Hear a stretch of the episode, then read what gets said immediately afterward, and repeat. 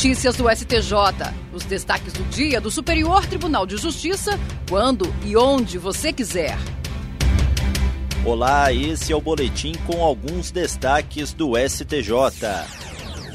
A presidente do Superior Tribunal de Justiça, ministra Maria Tereza de Assis Moura, suspendeu decisão do Tribunal de Justiça do Rio Grande do Sul, que determinou o prosseguimento da recuperação judicial da AELBRA, Sociedade Mantenedora da Universidade Luterana do Brasil. No plano de recuperação, havia previsão de venda de parte rentável do patrimônio, sem assegurar a manutenção de bens passíveis de cobrir as dívidas fiscais mediante alienação judicial. A União alegou no STJ que em 2018, quando já acumulava passivo fiscal de quase 6 bilhões de reais e passivo trabalhista superior a 600 milhões de reais, fora dívidas bilionárias com outros credores, a Elbra teria sido transformada de associação em sociedade anônima com capital social de apenas 5 mil reais, tendo em seguida ingressado com pedido de recuperação judicial. O plano de recuperação aprovado por último, entre outras medidas, previu a alienação de uma unidade produtiva isolada fruto da cisão parcial da recuperanda, que ficaria responsável pelo curso de medicina. A ministra Maria Tereza de Assis Moura considerou que o prosseguimento da recuperação e a venda dos bens da sociedade poderiam causar lesão grave à economia pública. Para a presidente do STJ, se o crédito tributário está fora da recuperação judicial, não será contemplado pelo plano de pagamento dos credores. Ela acrescentou que se a parte boa do ativo é alienada, restará sob titularidade da Elbra patrimônio de valor duvidoso ou no mínimo de alienação pouco ou nada atrativa, permitindo antever o insucesso das tentativas de apurar valores para liquidação dos débitos. Por isso, a ministra deferiu o pedido para suspender a decisão do Tribunal Estadual que autorizou a alienação até que sejam definitivamente julgados os recursos já interpostos pela União.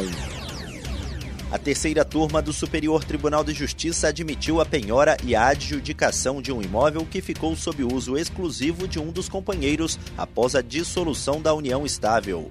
No caso analisado, uma mulher ajuizou a ação de extinção de condomínio contra o ex-companheiro com o propósito de obter autorização judicial para a venda do imóvel em que eles haviam morado e dividir o dinheiro em partes iguais. O homem propôs reconvenção, pleiteando o ressarcimento de valores que gastou com o imóvel e a condenação da ex-companheira a pagar 50% do valor de mercado do aluguel, uma vez que ela se beneficiou exclusivamente do bem após o rompimento da relação. A sentença acolheu os pedidos formulados na ação principal e na reconvenção. Concluída a fase de liquidação de sentença, apurou-se que o valor devido pela mulher ao ex-companheiro era de cerca de um milhão de reais. Ele deu início à fase de cumprimento de sentença e, como a mulher não pagou a obrigação, sobreveio o pedido do credor para adjudicar o imóvel. Esse pedido foi deferido pelo magistrado, que também determinou a expedição de mandado de emissão na posse o Tribunal de Justiça do Distrito Federal e dos Territórios negou o provimento ao recurso da mulher. No STJ, ela alegou que o imóvel era bem de família legal e, como tal, estava protegido pela impenhorabilidade. O colegiado da terceira turma negou o provimento ao recurso. A relatora, ministra Nancy Andrighi, explicou que o aluguel por uso exclusivo do imóvel constitui obrigação própria terreno e, assim, enquadra-se na exceção à impenhorabilidade do bem de família. Ela destacou ainda a jurisprudência do tribunal no sentido de que é admissível a penhora de imóvel em regime de copropriedade quando é utilizado com exclusividade para a moradia da família de um dos coproprietários e este foi condenado a pagar aluguéis ao coproprietário que não usufrui do bem.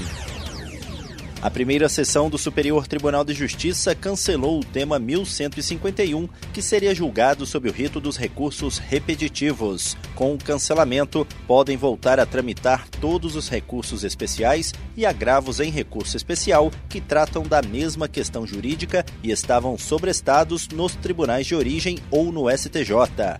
O tema foi cancelado após ser contestado pelo relator, ministro Paulo Sérgio Domingues, que o recurso paradigma foi interposto contra acórdão em incidente de resolução de demandas repetitivas, no qual apenas se fixou a tese jurídica sem julgamento do caso concreto, não preenchendo um dos requisitos para o conhecimento do recurso especial.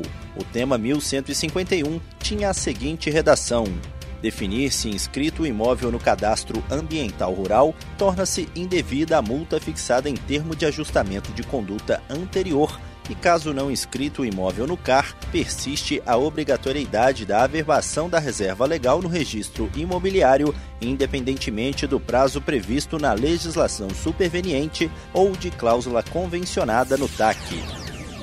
E esse foi o STJ Notícias de hoje. Se quiser ouvir mais, acesse o Spotify ou o SoundCloud do STJ. Tchau, tchau. Notícias do STJ, uma produção da Secretaria de Comunicação Social do Superior Tribunal de Justiça.